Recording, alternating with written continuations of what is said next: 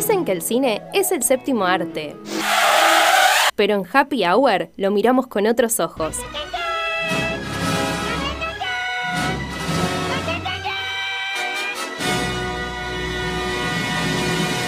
Los del chamullo y la opinión cinéfila de Emma Florio.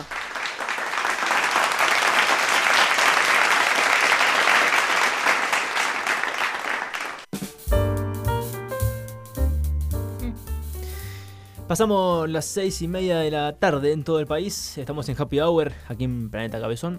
Y antes de hablar de cine, hablamos de algo. Hablamos de muchas cosas. No, bueno, ahí estábamos pensando cómo empezar la columna, porque vieron que yo hago siempre el lema pregunta, que son una serie de encuestas que hago en mi Instagram sobre la columna. Y hoy vamos a hablar de Marvel, y una de las principales preguntas que les puse es cuál era su superhéroe favorito. Pero no tengo dónde anotar para ver qué superhéroe ganó. Entonces, ah. ¿saben dónde podría encargarme una agenda o algo así? Eh, no. ¿Cómo que no? Sí. Eh... Tenemos nuestra anunciante de siempre, que queremos tanto, nuestra diseñadora gráfica de confianza que se llama, la pueden buscar en Instagram, se llama Cami, es arroba Cami-landia-bajo. Si quieren, por ejemplo, una agenda de Iron Man, que fue uno de los más votados, pero bueno, no sabremos quién ganó porque no tengo forma de contarlo. Eh, ella va a ponerse en contacto con ustedes, obviamente ustedes le escriben por ese Instagram, dicen que van de nuestra parte y van a armar una agenda conjuntamente. Ella hace ilustraciones y todo tipo de papelería de una forma muy copada y creativa. Es un espacio creativo genial. Mira arroba cami-landia bajo, ¿no? Exactamente. Es el Instagram de ella y van de parte de nuestra, ¿no? Sí, exactamente. Gracias por acompañarnos otro mes, Cami. Posta es eh, un gran apoyo para nosotros. Y bueno, nada, también difundir lo que ella hace, que es muy copado. Por supuesto. Vamos a comenzar la, la charla sobre cine. Bien, bueno, yo sé que ustedes no son muy fans de Marvel. No, la semana pasada no te remamos de Star Wars. Esta semana no te vamos a remar. No me van a remar Marvel. Claro. Pero bueno, quiero decir que viste Star Wars. Cumplí con mi, con mi palabra y vi la primera. ¿Vio la primera? No, la primera. Ah, ah, Wow. Son 180 horas más o menos. De, claro. La primera vi. ¿Y claro, qué onda? poco. bien, bien, cumpliendo algunas expectativas. Eh, es una peli. Veo que nos estamos viendo re bien en las cámaras. Es una peli del 70, pero. Sí. Cumplió. Bueno, bien. Bueno, estoy orgullosa. Te falta vos, Agus. Mirá, mirá que te estoy observando. siendo del 70, siendo un, una joya este, histórica, me gustaría verla con esos ojos. Sí, tenés que verla así. Tiene alguna transición tipo cumpleaños 15. Claro, sí, tal cual, medio movie maker la cuestión, pero. No, pero posta, para la época se ve que era un gran, un gran avance. Hecho con PowerPoint. Exactamente. Pero bueno, hoy vamos a hablar de Marvel. Sí. Eh, mi idea hoy es eh, hablar en realidad de la compañía Marvel. Vamos a ver su evolución desde los cómics. Si bien la mayoría de nosotros, me incluyo, conocemos más que nada las historias a través de las películas, eh, creo que es muy interesante la evolución. Pero bueno, para arrancar vamos a empezar a caldear un poquito las cosas. Y primero que nada, yo en mis preguntas de Instagram pregunté que qué preferían, si Marvel o DC. ¿Conocen la rivalidad entre Marvel y DC? ¿Ustedes? Algo, algo, algo he oído. Bueno, mientras vamos entrando en la historia. Marvel surge en 1939 como una compañía de cómics. Vamos a tener que antes eh, que Marvel surge DC Comics, que surge durante la Gran Depresión en Estados Unidos, que es una compañía que va a tener el superhéroe de cómics y películas más emblemático, por lo menos hasta el inicio de los 2000 más o menos, que Marvel volvió a pisar fuerte, que es Superman. Exactamente. Ah, mirá, con Luisa Lane. Batman también es de, era de DC. Eh, sí, claro, tal cual. Sale Superman, que es eh, un extraterrestre que tiene poderes y es bueno, es fuerte, es perfecto, no tiene ningún defecto, excepto la kriptonita. Pero no es algo de él. Es algo que viene de afuera, o sea, no vamos a tener que los super, el superhéroe es de DC, si bien por ejemplo Batman es como más humano, pero es un multimillonario, súper inteligente, como que son un ideal. De su planeta viene la kriptonita. Exactamente, claro. Muy bien, Aus. Ahí está. Me gustaba, Tengo que hacer una columna de DC. Me gustaba mucho. Sí, sí. Bueno, y en este caso, en la encuesta que yo hice, ganó ampliamente Marvel. Vamos a tener 90% a 10%. DC.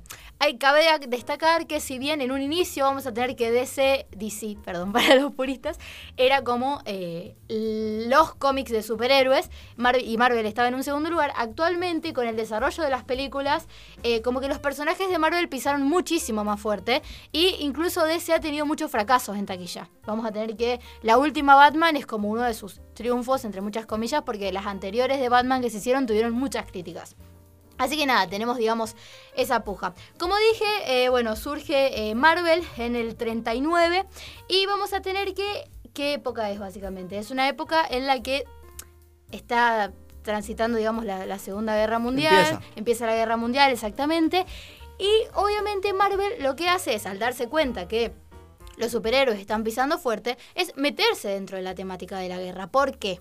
Marvel empieza a pisar muy fuerte en el momento en el que Estados Unidos se suma a la guerra, porque uno de los principales consumidores de cómics eran los soldados, que estaban peleando, digamos, y sus familias. Entonces surge uno de los personajes más emblemáticos, que es el Capitán América, que básicamente es como un símbolo también. Básicamente el Capitán América era un soldaducho, medio flacucho, que le ponen ciertos químicos y cuestiones y se convierte en un súper fuerte, un súper soldado, que va a pelear eh, en la Segunda Guerra Mundial. Incluso en el primer cómic para tener... El nombre no te dice nada. No, claro, claro, claro, bien claro, básicamente. Eh, él en la portada del cómic le está pegando una piña a Hitler. O sea, no estuvieron. Ah, mirá, no tiene dato. No había filtros, no había filtro. claro. no, no, no estaba la No, no, no, tenemos que entender que son todas empresas privadas, pero que tienen un fuerte apoyo del gobierno. Obvio, obvio. Porque el gobierno quiere que sus empresas sean grandes y bueno, lo que son hoy. Y sí. Bueno, más allá del Capitán América, vamos a tener otros superhéroes. Todos empiezan a luchar contra los nazis. Los nazis eran representados, por ejemplo, como monstruos. Y después, a medida que fue avanzando la guerra, vamos a tener que también los japoneses y los rusos van a ser eh, los contrarios. ¿Cómo se llama el... Y eh, después los italianos, también ah. por el fascismo. ¿Cómo se llama el dinosaurio este? ¿Dinosaurio? Bernie. Aparte. Barney. Ah, Barney. Bernie es Sergio. Ese es Sergio. también es un poco dinosaurio. También es dinosaurio. Sí, cosas que pasan. El Godzilla. Godzilla, sí, también. bueno, eso ya después durante la Guerra Fría, más que nada cuando se termina la alianza. Pero sí, Me refería que estaba representado también Sí, tal cual. Es verdad, es verdad. Sí, tal cual, porque es asiático Godzilla. No lo había pensado. Muy bien. Qué profundo. Bueno, nada, y obviamente eh, al gobierno estadounidense le copó y la gente empezó a comprar ávidamente eh, cómics. Vamos a tener que en un principio no se llamaba eh, Marvel, sino se llamaba Timely Publications, se llamaba en un principio. Bueno, empiezan a avanzar en, la creación de personajes, en, la industria, y vamos a tener que en 1941 Goodman, que era el dueño de la empresa, coloca como nuevo editor a su primo, Ah, se llamaba Stanley Lieber, es decir, Stan Lee. ¿Saben quién es? ah, Stan Lee. Sí, sí. Bien, amo que todos conozcamos a Stan Lee. Bueno, otra de las preguntas que yo Hace poco murió. Murió hace poco, exactamente. Era eh, quién, si conocían a Stan Lee. Bueno, básicamente Stan Lee se convirtió en el editor más importante de Marvel. Ya vamos a ver también y cuál dueño es su de los termos. ¿Cómo? dueño de los termos. No, porque él es Lee, no, Stanley. Claro, es como separado, pero re podría haber sido. Hay una marca Lee. Otra franquicia. Ah, mira, no Marca de ropa Lee. Mira. Sí, sí. Bueno, eh, es también el encargado de que después llegue a Hollywood toda la magia de Avengers. Bueno, él, por ejemplo, era muy conocido por los cameos que hacían las películas. En todas las películas de Marvel, hasta que murió, obviamente, él aparecía. Por ejemplo, no sé, cinco segundos, no sé, habían destruido algo en Nueva York y había un notero entrevistando gente y aparecía Stan Lee dando sus declaraciones como si fuera un habitante de Nueva York. Y bueno, una de sus últimas declaraciones en una alfombra roja decía que el cameo que hizo en la última película en la que apareció merecía un Oscar. O sea, que la gente iba a decir que, que se tenía que ganar el Oscar del cameo. Pero bueno, Stan Lee tuvo muchísima participación. Por ejemplo, fue uno de los principales impulsores de Spider-Man, que es uno de los superhéroes más potentes. Eh, y del que vamos a hablar en un ratito. Sin embargo, cuando lo eh, colocan Stan Lee en ese puesto, al año siguiente lo reclutan para el ejército, entonces recién en el en el 45. Cuando termina la guerra. Cuando termina la guerra. Entonces hay como una especie de paréntesis en eh, su participación. Vamos a tener que... Em, eh, perdón. vamos a tener que... Los superhéroes empiezan a flanquear. No es que como uno dice, ah, bueno, los superhéroes siempre estuvieron y los cómics de superhéroes, no. Como que empiezan a salir otros eh, tipos de historias, como el western, el terror, y como que los superhéroes como que pasan de moda digamos. Entonces, eh, vamos a tener que hay que, eh, hay que hacer una especie de viraje o ir viendo eh, cómo hacían. Sin embargo, la empresa siguió apostando por estos personajes porque son personajes muy complejos. Vamos a tener que Marvel, una de las características que tiene... En cómic seguían saliendo igual. Claro, exactamente, seguía saliendo, pero ya te digo, como que había más popularidad con otro tipo por otras de... cosas. Patrocito. claro, bueno, por ejemplo. Bueno, vamos a tener que, entre las idas y vueltas de los superhéroes, eh, en ese Marvel Comics, que en ese momento se llamaba Atlas, y en un contexto en el que Estados Unidos eh, empezó a tener un giro conservador. Vieron que después de la guerra hubo como una serie de... La, la, la, Sí, sí, sí. Sí, o sea, como que hubo ciertos cuestionamientos. Por ejemplo, se eh, hizo como una especie de lista o una serie de reglas que tenían que cumplir los cómics, porque se consideraba que los cómics tenían mucho contenido violento o de ese tipo de cuestiones. Entonces, se creó una lista de 45 condiciones que tenían que tener los cómics y la industria fue muy limitada. Claro. Se dice Qué que bueno porque ahora no hay tiroteos ni nada. No, ahora, eh, la gente tampoco son conservadores. Aprendió. claro. La gente aprendió. Bueno, Marvel tuvo que ver con este giro conservador y esta toma de decisión del gobierno. ¿Por qué? Porque publicaron un texto que se llamaba La seducción del inocente, que se ve que tenía contenido muy gráfico, entonces como que esto le, le bajó la reputación a la empresa, como que el resto de las empresas de cómics le dijeron, che hermano. Mira. Hubo censura. Hubo censura. Pero para que se den una idea de la locura de la censura, o sea, se prohibieron hasta que se mostraran dibujos con drogas, que voy a decir, bueno, ponele, hasta vampiros. Tipo, si vos tenías un personaje vampiro, claro. no, está más. Claro. O sea, como que fue súper tajante. Como todas las, sí, la censura. censuras conservadoras. Claro. En cierto punto terminan agarrando cosas que no tienen nada que ver. Sí, sí. Bueno, en la década del 60, en esta, Stan Lee está por tirar la, la toalla pero se les ocurre una idea. Mientras que DC saca la Liga de la Justicia, que era como la conjunción de... Los superamigos. Eh, Superman, Batman, la Mujer Maravilla, a ellos se les ocurre y surgen los Cuatro Fantásticos. Mm. Ah, mira. Que es otro cómic muy... Pensé que era más actual de los Cuatro Fantásticos. Marvel. Los Marvel saca los Cuatro Fantásticos, que es una de las cosas más interesantes que me pareció a mí es el hecho de que, a diferencia, por ejemplo, de Superman, Batman y ese tipo de cuestiones, es que los cuatro fantásticos tienen dos diferencias. Primero, que la cuestión que los hace súper, súper a ellos, tiene una explicación científica. Mm. Superman es un extraterrestre, Batman se arma sus cositos, pero acá es como una, explosión gamma, una cuestión que tiene que ver con, algo del espacio, ¿entendés? Ya como que la ciencia y la idea, obviamente estaba la carrera espacial, o sea, como que está todo en contexto en ese momento, eh, hace esa explicación. Y aparte nos vamos a encontrar con personajes que son mucho más humanos, que no se llevan bien entre sí, que tienen conflictos, como que no es que, ah, la persona ideal que, claro. que tipo, Cambia te voy a salvar. Vira la... Y son un grupo, antes eran individuales. Claro, tal cual. Eso también como que cambió, obviamente el éxito de la Liga de la Justicia los inspira a lograr esto, pero le encuentran una vuelta copada. O sea, le roban la idea a DC. Algo así, pero bueno. ¿Los X-Men de qué? Claro, son de Marvel. los X-Men también, porque bueno, Profesor X. Claro, también, bueno, tiene esa idea, eh, básicamente. Bueno, ahí sale Wolverine, que son otros personajes también eh, muy emblemáticos. Vamos a tener que después, igual con esta misma línea, con el hecho de la identificación, que no haya superhéroes ideales, vamos a tener que surge uno de los personajes más emblemáticos que fue muy votado también en mis historias, que es Spider-Man. ¿Qué pasa con Spider-Man? Spider-Man es, el, es el primer eh, superhéroe adolescente. Partamos de esa, base. Antes eran todos adultos. Y aparte, no es un chico musculoso ideal. Es un chico introvertido, con pocos amigos que le va mal con las chicas. tiene lentes. tiene lentes y que de casualidad se vuelve superhéroe porque lo pica una araña. Y él, como que en un principio no entiende nada. Y vemos la evolución de cómo él va ¿Cómo se convierte en, cómo se convierte en superhéroe? Claro, porque la frase principal de, Spider-Man es un gran poder eh, conlleva una gran responsabilidad. Y vemos cómo él va aprendiendo eso. Porque Superman llega y es todo súper poderoso y ya está, y bueno, la masa te pega un par de piñas y ya está, o sea. Pero Spider-Man tiene, digamos, que aprender a moverse, aprender a manejar su relación con Mary Jane, sus. un montón de cuestiones que los propios chicos estaban viviendo en ese momento. Entonces se volvió muy identificable. Aparte, o sea, la historia de Spider-Man, muchas de, de Marvel también transcurrían en Nueva York, que es una ciudad, digamos, que en la que todos vimos o queremos ver y uno está por ahí y dice, che, acaba de girar Spider-Man, o sea, es como que es muy característico. Entonces, como uno se siente en la película. Y creo que la verdad que es muy copado y Posta es uno de los personajes más emblemáticos de, la marca, incluso el propio Stan Lee eh, sostenía que para él era su personaje favorito por, por esta cuestión. Mira, yo no le he dado eh, ni dos pesos a Spider-Man. ¿A Spider-Man posta por qué? No sé, como que tiene más peso otros personajes. Puede ser, igual creo yo también que em, eso tiene que ver con que no apareció en la primera de los Avengers, pero eso tuvo que ver con una cuestión de derechos que ahora vamos a hablar en un toque, porque Spider-Man era de Sony. Ah, a ver. No podía estar en los Avengers.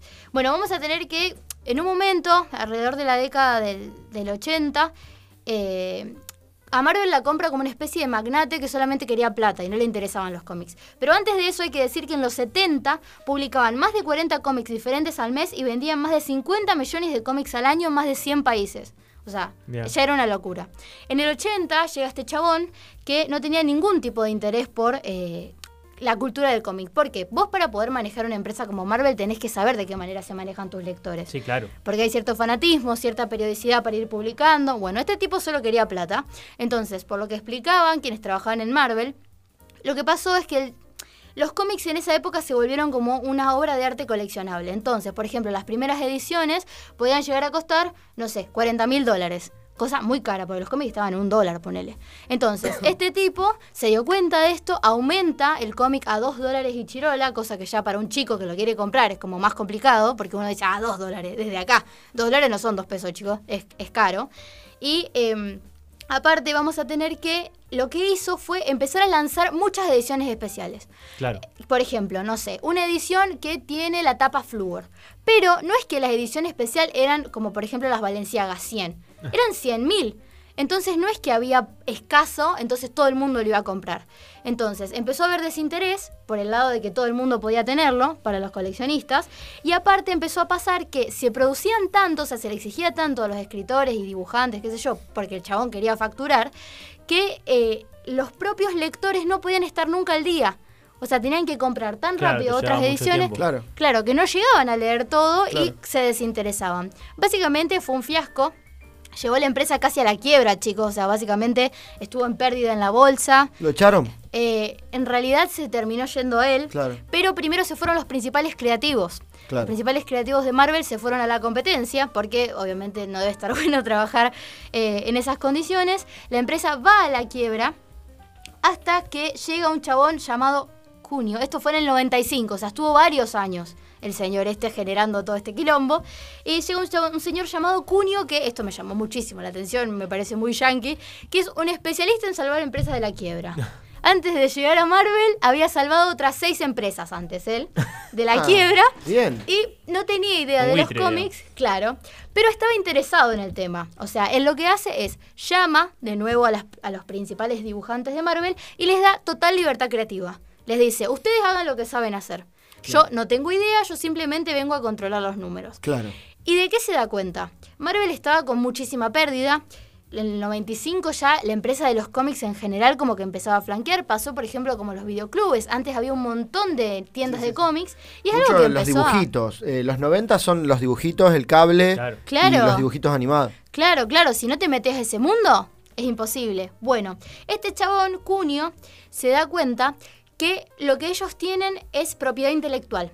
Que si no pueden vender, por ejemplo, cómics, que van a seguir produciendo, lo que tienen que hacer es vender los derechos de los personajes por un tiempo para hacer, por ejemplo, películas. Claro. Bien, vamos a tener que un tiempo antes, mientras estaba este magnate rarito, Stanley se hace un lado. este magnate rarito. Se hace un lado, pero a favor de la compañía, digamos, y se va a California a querer vender los derechos para algunas películas. No le dieron mucha pelota porque decían que los superhéroes ya como que estaban pasando de moda e incluso se filmaron algunas películas como por ejemplo Hulk, que es una de un chabón que lo pintaron de verde, o el Capitán América, pero el problema es que Marvel no se encargaba, o sea, no es que eran los escritores de Marvel los que se encargaban, ellos solo le vendían los derechos y los de Hollywood hacían lo que se quería. Entonces las películas fueron un fracaso y este magnate rarito le dijo, no, flaco, no es por ahí. Pero Stanley insistió. Entonces. Entonces, con esta cuestión de querer vender la propiedad intelectual, vuelve a surgir la idea de ir a Hollywood. ¿Qué pasa? Se empieza a vender, por ejemplo, Spider-Man a Sony, que es lo que yo te contaba, no era propiedad de Marvel. Los Cuatro Fantásticos, creo que a Paramount, no estoy segura. Que si bien fueron producciones que empezaron a triunfar, la que más triunfó fue X-Men o las dos primeras de Spider-Man, de las viejas, de las primeras trilogías vamos a tener que a Marvel no le convenía. ¿Por qué? Porque, por ejemplo, si Spider-Man hacía 100 mil millones de dólares, Marvel solo ganaba 8 millones. Y aparte, los puristas de los cómics, e incluso los propios escritores decían, che, nosotros podemos hacer esto muchísimo mejor. Entonces, ¿qué pasa? Marvel dice, bueno, listo, está triunfando el cine, necesitamos la plata, porque también era una cuestión de necesidad, vamos a hacer nuestra propia productora. Para poder hacer la productora como estaban en bancarrota, necesitan un préstamo de 400 no sé cuántos millones de dólares. Ah, fueron al fondo. Más o menos. Entonces, van a un lugar que les prestan plata, pero les dicen, bueno, es genial, yo te doy el préstamo, pero si a vos no te funcionan las películas, vos me das, sin un peso, los derechos de Iron Man, Capitán América, Thor, básicamente los principales superhéroes. Marvel se iba a quedar sin poder publicar ni hablar de ninguno de sus principales superhéroes Quiebra total. O sea, básicamente apostaron fuerte. Sí, sí, sí. Y bueno, la primera película que hicieron fue la película de Iron Man. Otra cuestión bastante interesante, que ya era de Marvel, digamos, del sello de ellos, es que optaron por Robert Downey Jr., que si bien la rompió toda como Iron Man, porque es como el emblemático, en ese momento era un actor con muy mala reputación, con noticias que estaba metido en las drogas y ese tipo de cuestiones, y obviamente fue una apuesta gigante. Iron Man triunfa, muy buena producción, y lo que eh, genera una diferencia es la escena post créditos. Todas las películas de Marvel, cuando vos terminan los créditos, tenés una mini escena que en ese caso, que fue la primera película, termina como eh, siendo el... Eh, Comienzo de la otra. Claro, sí, como anunciando los Vengadores. Entonces cada uno veía la película, por ejemplo, Capitán América, Iron Man y ese tipo de cuestiones, sabiendo que se venía algo más grande. Claro. Entonces la gente se empezó a copar. Te deja ahí a tope. Claro, te deja a tope. Las producciones comenzaron a crecer, empezó a ganar dinero y esto llama la atención de una bella, hermosa compañía que se llama Disney. Ah. Siempre terminamos hablando Amalia Granata está enojadísima con Disney. ¿En serio? Se reenojó porque dicen porque dice que ahora Disney está metiendo mucho ideología de género. Ay. Terrible. Juegan con sus hijos. Terrible, terrible. Pero bueno, el 31 de agosto de 2009 Disney compra eh, Marvel, pero Marvel sigue teniendo la posibilidad, obviamente Disney le da los recursos, tiene total libertad con respecto al guion y em, con respecto a eh, la idea de la, estética, digamos. Por eso siguen teniendo la misma esencia. Hay mucha gente que me contestó, por ejemplo, las historias diciendo como que Disney arruinó a Marvel porque se usa mucho CGI, o sea, ¿Qué es? CGI es como la pantalla verde, por ejemplo. No sé, si quieren una escena con en un bar, no no es que contratan extras, es todo CGI. Claro. ¿Qué sé yo? Yo creo que si no lo pensás lo disfrutás igual, o sea, yo no soy purista de ese lado. Claro. Pero bueno, nada, qué sé yo, yo creo que es una historia muy interesante porque uno dice, "Ah, Marvel, alta empresa", qué sé yo. Pero en realidad ¿Es un apellido Marvel? No, creo que viene de la palabra marvelous, que es ah. como maravilloso en inglés. Ah. Tuvo sus altibajos. Tuvo sus altibajos como toda empresa y nada, creo que es muy interesante ver el detrás. Uno ahora está Hoy es de Disney. Hoy es de Disney. Eh, yo creo que todo el mundo está muy copado. bueno, a lo importante. ¿Mejor superhéroe? Para mí, después de la última película, Spider-Man. Ajá. Fue muy votado. Iron Man también fue muy votado. Algunos dijeron Deadpool, que no es superhéroe. Hay uno que es, para mí lo están preparando para volver o no sé, pero yo lo yo cuando era chiquito lo, lo veía mucho, que, que no lo han nombrado Capaz que murió. No. Eh, Aquaman. Ah, igual es de DC. Aquaman. Ah, perdón. Ah. Perdón. Con la competencia. Pero sí, no, igual está la película de Aquaman. Si quieres verla, sí. Ahora la ex novia de la ex mujer de Johnny Depp, con la que están haciendo juicio, actuó en Aquaman. Ah, una divina la señora. Claro. Eh, pero bueno, nada. No, la verdad que creo que es una historia muy interesante. ¿A ustedes les copó? Sí. Eh, a mí me gusta mucho la cultura cómic. No tenía tantos datos. Sí, no, muchísimos datos, mucha información copada. Bueno, eh, ah, no me pero... Y un final feliz, porque es de Cenicienta, de princesas, Disney. No me preguntaron, pero mi, mi superhéroe favorito es Capitán América. Ah, mira, me parece muy bien. Porque ah. soy bien yankee. Claro. No, yo Para mí era Superman. Para mí siempre fue Superman. Está bien, no, la historia de Steve Rogers es muy interesante. Y bueno, nada, leer cómics. Yo creo que es algo muy copado y que posta son obras de arte. Eh, así que nada. ¿Harry Potter es de Disney? Eh, sí, ahora sí. ¿No es de la Warner? No, ahora es de Disney. Ah. Me parece. ¿Tu campera es de Disney? no, me parece que sí que es de Disney. Ahora me hicieron dudar, pero me ah, parece bueno, que sí. tarea para la próxima. Lo vemos ahora, mientras escuchamos música, ¿te parece? Dale, me parece. Vamos a escuchar una canción, ¿le parece? Excelente la historia de Marvel. La van a poder escuchar en Spotify como Happy Hour, Happy Hour Radio. Escuchamos a Babasónicos haciendo pijamas.